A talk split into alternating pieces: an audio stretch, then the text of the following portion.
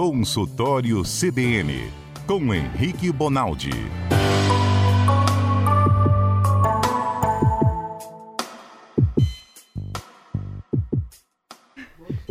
Doutor Henrique, alegria faz bem para a saúde, igual nosso ouvinte? Muita. Muita? Muito e muita. Muita alegria, muito bem para a saúde. Ah, que bom.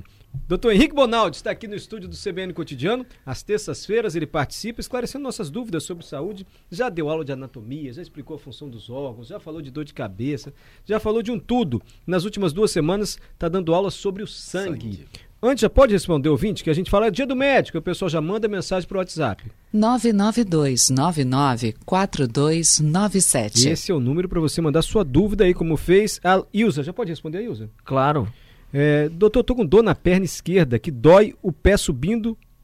Não entendi. Dores na perna esquerda que dói o, o pé. pé. Subindo. Subindo. Pode ser veia? Pode ser veia. Como é o pé subindo? Ela tem 59 anos. Pode ser. Tá Ilza. Subindo? É. Ilza, Ilza, pode ser veia.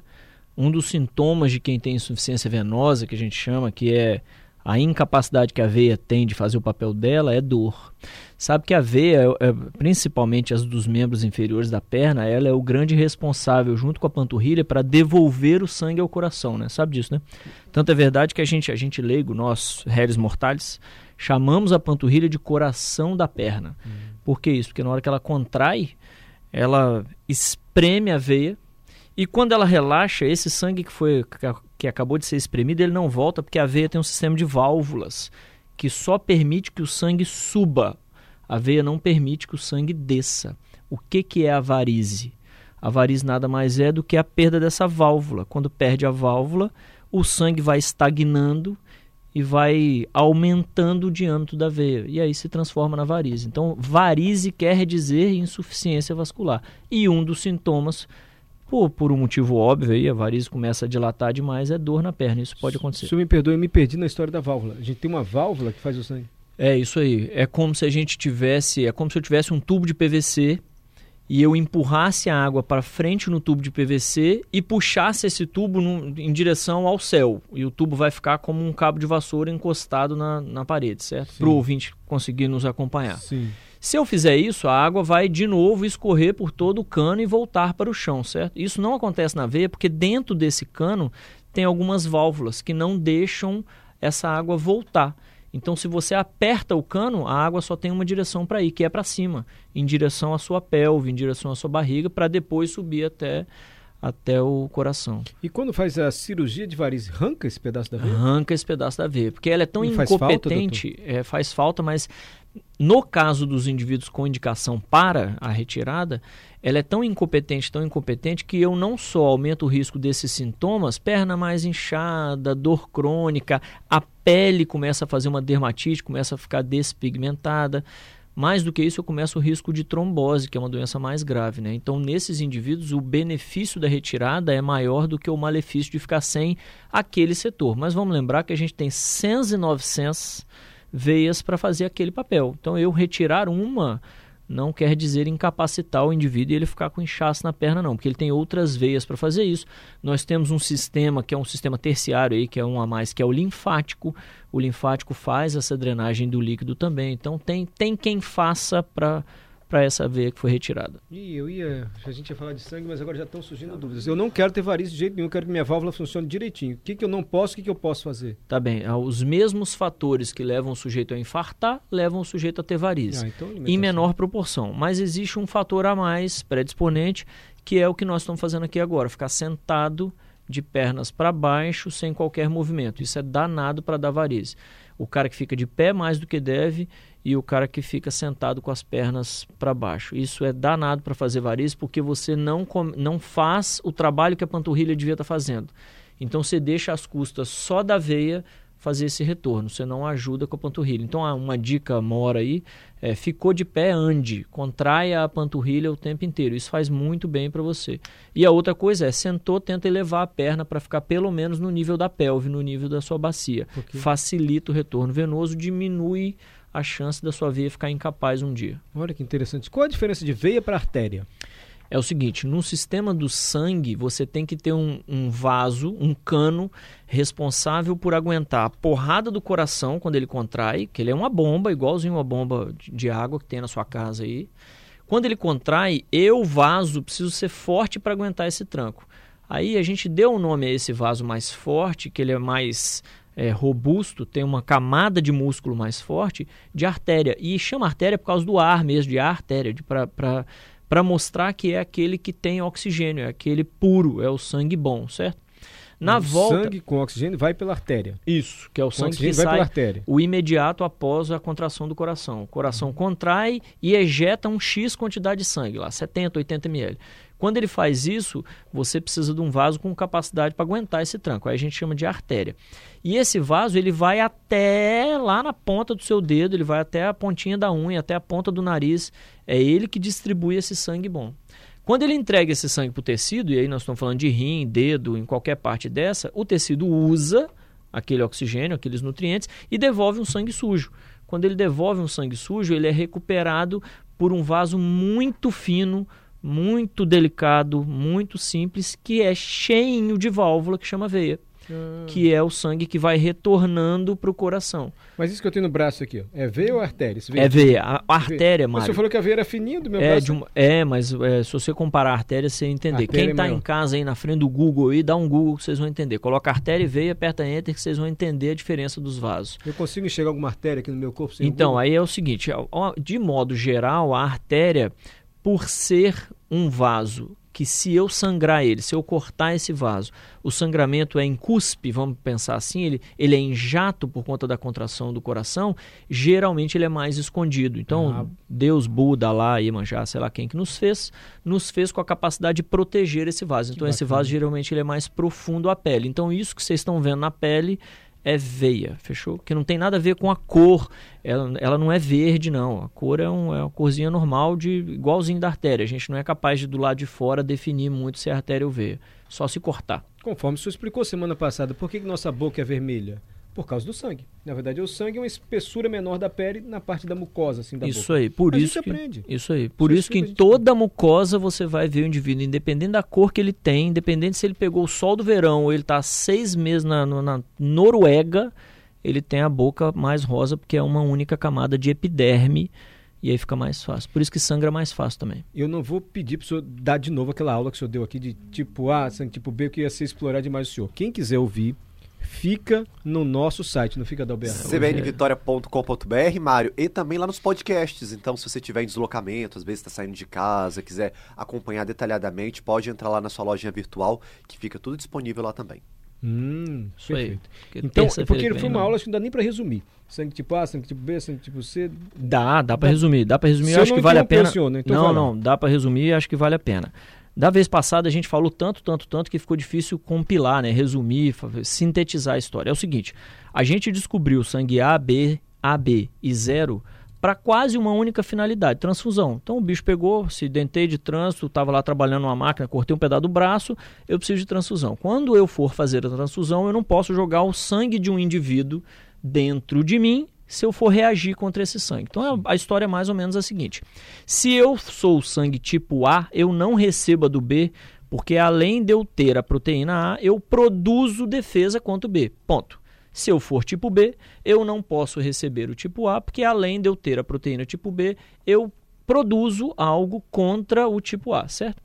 O AB ele é uma maravilha, porque o AB não pode produzir, o cara que tem AB, ele não pode produzir nem o anti-A nem o anti-B. Caso contrário, ele ia combater o próprio sangue. Sim. Então o AB é uma maravilha para receber de quem vier, certo? Certo. E o sangue zero é ao contrário. Como o sangue zero não produz a proteína A e não produz a proteína B, você pode enfiar ele em qualquer pessoa. Porque mesmo que o sujeito tenha um anti-A ou um anti-B, não faz diferença, porque ele não tem A e não tem B. Ponto. Esse é o resumo da história do AB0. Fechou? Fechou. E aí a gente detalhou melhor essa explicação, se você quiser, é só ouvir no nosso site, cbnvitoria.com.br. Isso é danado, hein, doutor? A Ilza mandou de novo. Gente, foi exatamente o que aconteceu comigo. A Ilza que mandou a dúvida. Fiquei um tempão, 12 horas sentadas, aí surgindo varizes. E a dor também. Obrigado, doutor, pela resposta. Ok? Imagina bem. Tamo junto. Boa tarde. Tem um amigo médico, Maurício, e ele pedala em média 100 km ah, por dia. Todo dia 100 km. E a panturrilha dele, acho que não vai dar variz nunca. Não vai de jeito nenhum, né? Provavelmente 100 não. quilômetros? É, é o Alex que mandou essa mensagem. O Alex, o Maurício tem uma especialidade diferente da minha, cara. 100 km por dia, tá tendo Pedala. tempo. Aqui, nem sempre. Por quê? Porque não se, a, a A varizes ela não é só determinada por esses aspectos, ela tem uma característica genética muito grande. Então, minha família inteira, quando dá 30 anos de idade, tem que operar varize. Você pode fazer 200 km de bicicleta por dia, que ainda assim pode ser que você tenha varize. Então, é, previne, mas infelizmente na medicina, Mário, tudo é isso. Nada é sim ou não na medicina, nada é 880. Uhum. Por mais que você trabalhe contra, pode ser que um dia você morra de infarto. Né? Linus Paulo foi assim, né?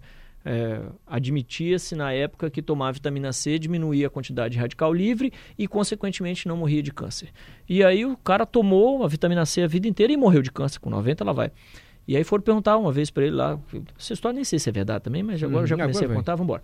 Aí perguntaram para ele, ué, mas você falou tanto de tomar vitamina C que não morri de câncer e você está morrendo de câncer, você está com câncer.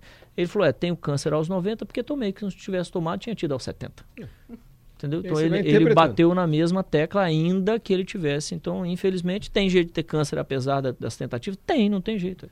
Eu quero chegar na, nas doenças que podem aparecer no sangue. Porque eu me lembro que o sangue... Não, calma, o senhor está ótimo. Eu lembro que tem hemácias, leucócitos, plaquetas e os fatores de coagulação. Vamos dividir dessas Isso quatro aí. maneiras. Muito bem. Leucócitos nos ajudam na nossa imunidade. Isso aí. Plaquetas carregam o que mesmo, gente? Plaqueta é, é, uma das linhas de coagulação. É quem faz o tampão plaquetário que eles chamam, que é estancar o sangue. Se você cortou o braço, pode sangrar até morrer. Aí tem a plaqueta e faz o sangue coagular. E junto com a plaqueta estão os fatores de coagulação, que são 13, advogam inclusive são mais do que esses, mas estudados são 13, que é uma cascata de coagulação. Um vai ativando o outro como se fosse fosse um exército, um chamando o outro para combater essa, esse sangramento. Perfeito. E as hemácias? Que são os carreadores de oxigênio, né? são os responsáveis por tirar o oxigênio do ar e jogar o oxigênio para quem precisa, rim, cérebro, fígado tudo e tá assim no vai. sangue. E o senhor explicou, a gente tem quantos litros de sangue mesmo no corpo? É entre 5 e 7 litros, vamos pensar num cara entre 80 e 100 quilos, é mais ou menos isso. Entre 5 e 7 litros. Doutor, é, o que, que são essas doenças assim que dão no sangue? É o seguinte, Mário, para cada linhagem dessa, e aliás a gente só entende as linhagens porque as doenças foram aparecendo ao longo do tempo, o cara para descobrir que doença é essa, ele ia investigando e ia descobrindo que a doença era da hemácia, ou a doença era da hemoglobina que está dentro da hemácia, ou então a doença era do leucócito, era do fator de coagulação. Para cada linhagem dessa, que são quatro, hemácia, plaqueta, leucócito e fator de coagulação, eu desenvolvo um tipo de doença, ah, certo? Ah, meu Deus, tem que ter doença também. Ah. É, nós vamos ficar uns 12 meses falando disso, mas é basicamente ah. assim, ó. Na hemácia é a tal da anemia, e aí a gente tem desde anemias crônicas até anemias agudas.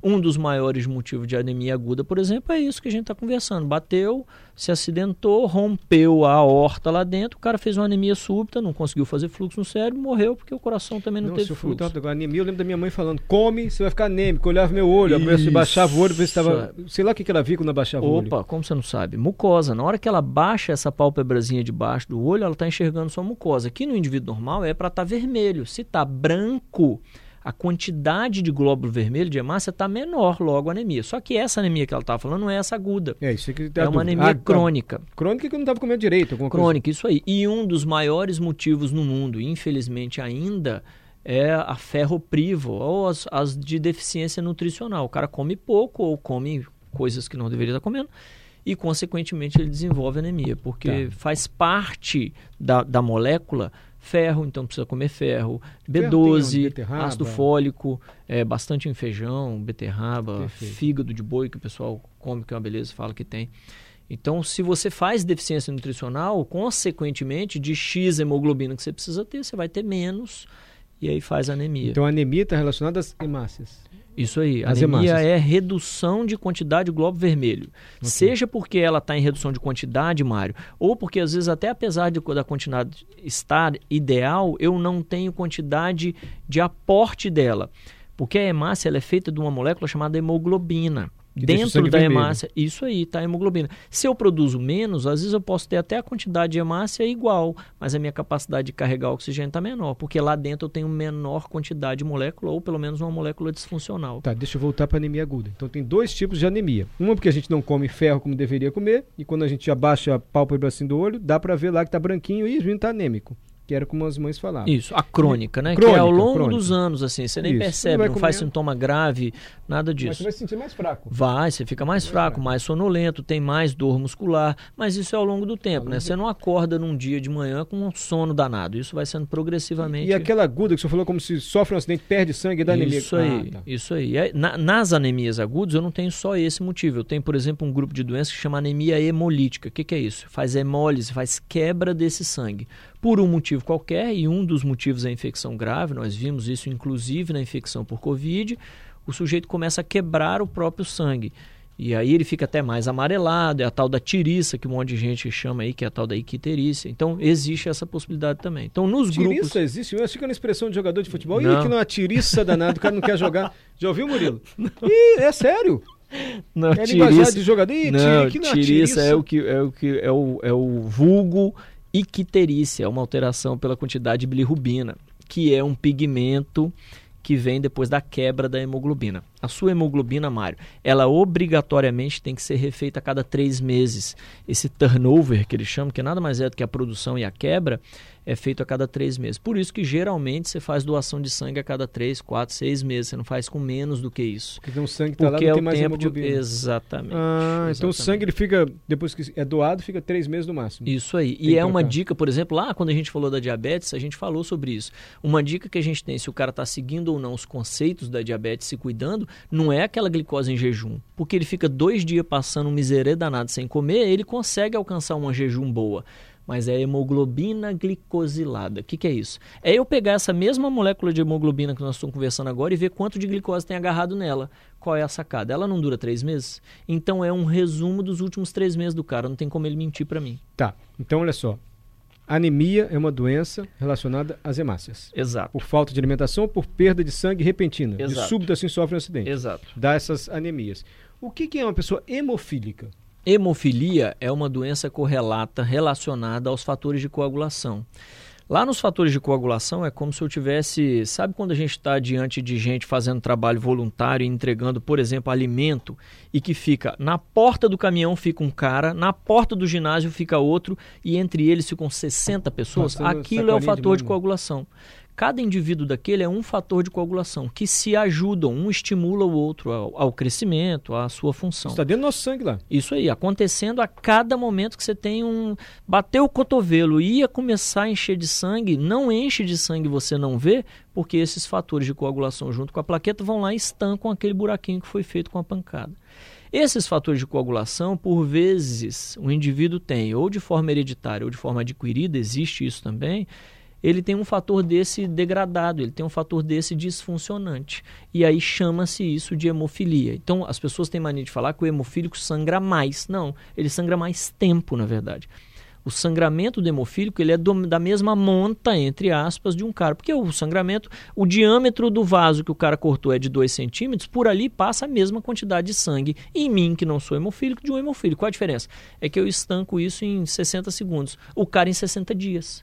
Então ele precisa ter um cuidado maior na hora de, de não só de prevenir para não ter isso, né, para não cortar, não, cortar, não isso aí, como o tratamento desse cara é envolvido algumas outras, algumas outras preocupações. Tem remédio? Assim? É, olha que fantástico. Para os indivíduos que estão sangrando de forma aguda, o que, que você faz? Lembra da história três semanas atrás que a gente falou que o sangue você deixa ele decantar e ele vai separando em quantidades? Lembro. Eu pego essa última parte que são os fatores de coagulação que chama plasma e eu coloco dentro desse cara. De outra pessoa. Eu, isso aí. Eu entrego para ele o que ele não tem. E... Ah, você não tem o fator 8 não, filhão? Não tem problema não. Toma aqui. Pelo lado de fora eu entrego para ele, ele dá conta de estancar, certo? Então isso existe. E como é que trata isso? Agora, nos últimos 10, 12, 15, 20 anos, estão tá, desenvolvendo de forma artificial esses fatores. Então já tem, por exemplo, fator 8 recombinante, que eles chamam. E o SUS, inclusive, já dá isso há mais ou menos 3, 4, 5 anos. É muito importante a gente doar sangue, né? É. Não, sério, porque você está falando. fazer umas perguntas muito aleatórias, não, que é muito tá massa. Tá falando, a gente pode motivo de eu vir para cá é por causa dessas perguntas, não tô achando ruim não. Não é porque a gente pode, Fantástico. Gente, doar sangue é muito importante. Mário, pensa, dessa, dessa, você consegue, Mário, doar essas quatro entidades, quatro compartimentos que estão misturados no seu sangue para quatro pessoas diferentes. Olha que legal. Por isso eu, eu não, dizendo. É, a moçada acha que doar sangue é pegar o sangue do sujeito e entregar todo para o outro. Não é não, a gente é capaz hoje de separar o sangue. Então eu entrego com o seu sangue, com uma bolsa de 300 ml, eu entrego X de hemácia para o cara que tem anemia, X fatores de coagulação para o cara que tem hemofilia ou que está sangrando dentro da cirurgia, X de crioprecipitado, que eles chamam, que é um outro tipo de, de fator de coagulação. Então eu consigo dar para o sujeito várias frentes de tratamento com uma única bolsa de sangue. Não é um para um, não. É um para quatro, um para cinco a ajuda. Tá, então anemia pode ser aguda ou pode ser crônica. Aguda é um motivo assim de súbito, um acidente. Crônica por falta de comida, atinge as hemácias. Hemofílico, que a gente falou agora, hemofilia é o nome da doença? Atinge então o fator de coagulação do sangue. Então o sangue não para de jorrar, vamos dizer assim, se a pessoa se machucar. Ô, Mônica, eu estou vendo sua pergunta. Geisa, estou vendo sua pergunta. Max, estou vendo sua pergunta. Alex, estou vendo sua pergunta. Kleber, estou vendo sua pergunta. José Campos Ferreira, estou vendo sua pergunta. Cintia, estou vendo sua pergunta. Douglas, também estou vendo sua pergunta. Só que vai ficar para semana que vem. É tudo para o senhor. Não, porque não vai dar tempo. É tudo Vamos pergunta para o senhor que está chegando aqui. A gente vai guardar. Prometo, semana que vem a gente faz todas essas perguntas. O que, que é concussão? O que, que é, é. Enfim, tem um monte de pergunta aqui para o senhor. Plaqueta baixa. Enfim, o CBN está dando aula de medicina, disse a Adriana. CBN não, doutor Henrique Bonaldi. É por meio da CBN. Não, somos nós. Então vamos lá. É, anemia, hemofilia, outra doença. AIDS é a doença do sangue? AIDS, o vírus da AIDS? Não. Não, não tem nada não, não. Outra doença, talassemia. Talassemia? É, é anemia falciforme, que você já que deve que é ter isso? escutado. Anemia falciforme Ane... parece que era mais para negros que têm anemia isso falciforme. Isso aí. Só que na miscigenação que nós vivemos hoje, você acha branco com anemia falciforme, certo? Não é comum, Sim. mas existe que, que é anemia falciforme? Você falou uma antes, talafemia. Você tá... Talassemia. A é, tala coisa? de, se eu não me engano, tala de mar, que chama, que é uma, é uma anemia do mar Mediterrâneo, anemia do Mediterrâneo, alguma coisa assim. Bom, vamos voltar lá na anemia falciforme primeiro. Vamos. O que, que é falciforme? É que fica em forma de foice. Lembra quando a gente estava conversando de hemácia, que eu falei, igual uma bala soft, tem duas concavidades, blá blá blá. Lembra. Por falta de oxigênio, por um erro do sujeito, ele faz a conformação dessa mesma hemácia que antes era igual a uma bala soft, ficar igual uma foice. E se antes eu precisava dela igual uma bala soft, com aquela concavidade para carregar o oxigênio, quando vira uma foice eu perco a capacidade. Então tem dois grandes sintomas no indivíduo que está em crise falcêmica, que a gente chama. Mas a pessoa já nasce com essa nasce com essa predisposição. É. Uhum. Existem alguns gatilhos para ele transformar a hemácia dessa forma. Então uma das coisas que o cara sofre é uma hipoxemia, que a gente chama, né, que é a falta de oxigênio no sangue enorme. Porque se eu tenho o principal veículo para jogar esse oxigênio para um tecido ou para o outro, tá igual uma foice e não consegue carregar, então ele passa a ter é, ponta de dedo cianótico, é, roxo. É cianótico, cianótico é quando fica roxo, roxinho, igual quando você vê gente passando mal. E ele fica mais cansado, tem menos Fica oxigênio. mais cansado, blá blá blá. Mas ah, é uma anemia, também, é uma anemia. Fantástico, fantástico. E de forma aguda, porque às vezes o, o, deflagrar da coisa faz, faz com que ele entre em crise imediato. E a outra coisa é que como eu perco a conformação normal, o que, que acontece quando passa pelos filtros fígado, e baço. Lembra disso? Lembro. Há semanas atrás a gente Todo falou... Todo o sangue passa pelo fígado. Isso aí. E lembra que a gente falou assim, eles são os responsáveis por olhar uma hemácia velha de três meses e falar, filhona, você tem 90 dias, pode, sinto muito, paz no seu coração, você vai apagar agora e nós vamos criar uma outra. Você imagina como é esse mecanismo para uma hemácia que está em foice. Quando ela passa na frente desses órgãos, eles capturam e falam, opa, você não pode trabalhar aqui. E aí acontece um negócio chamado sequestro esplênico, que nada mais é do que o baço ficar enorme de grande, porque ele consegue identificar essa hemácia ruim e trava ela ali. Então, o indivíduo com crise falcêmica, quando ele faz crise, aí deve ter ouvinte nos escutando aí que já fez crise, é horrível, cara. Tem uma dor tremenda, tem um negócio chamado síndrome torácica aguda. Tô falando uns trem que, que eu nem, nem sei se eu tenho razão, mas é, são coisas que eu lembro, então espero. Como espero assim o senhor não sabe se tem razão? Nós estamos ouvindo a maior atenção aqui. Senhor... Não, não, mas é, é, que, hum. é que eu tenho. É, não, que tá, às vezes tá eu bom. erro o nome, não, não, alguma não, coisa, mas bem, o raciocínio o é esse. Tá Isso. Ele faz, ele faz como se fosse microêmbolos arteriais no pulmão. Então ele começa a sofrer, isquemiar o pulmão, ele começa a matar o pulmão porque ele não consegue Isso oxigenar bem o pulmão. De repente, porque tem anemia. De repente, a, a quem tem. Mas, graças a Deus, identificaram não só os fatores, como deixar o sujeito sabendo. Geralmente, quem tem muita crise tem uma bala de oxigênio do lado, que um dos tratamentos para reduzir isso é colocar o cara imediatamente no oxigênio. Então, Bala de oxigênio? Hoje eu tenho algo... Bala, bala, igual bala? Não, não, não. Bala é aquele, aquele cilindro verde. Balão. Desculpa, Patrícia, isso aí. Ah, é aquele cilindro verde. É aquele cilindro balinha. verde. Acabou. Acabou, Acabou Mário. Eu já tinha parado de falar antes, que eles já não, acabou. Você que ah, insistiu. Ah, tem mais um monte de pergunta aqui. Doutor Henrique Bonaldi estará de volta na próxima terça-feira. Vamos guardar todas as todas, perguntas. Vamos guardar todas. Nosso compromisso, doutor, eu repito, é uma prestação de serviços que o senhor faz aqui na CBN explicando o funcionamento do corpo humano, como a gente pode ter uma vida mais saudável. Obrigado mesmo, viu? Obrigado eu, obrigado por ter voltado aqui, voltar aqui é maneiro. Que bom que você está aqui presencialmente. Como é o nome da sua mãe mesmo? Conceição. Ô, oh, dona Conceição, sei que a senhora gosta do Roberto Carlos, hein? Tocamos um monte de música do Roberto Carlos hoje aqui. Não dá mais tempo, né, Murilo? Tchau, gente. Até amanhã.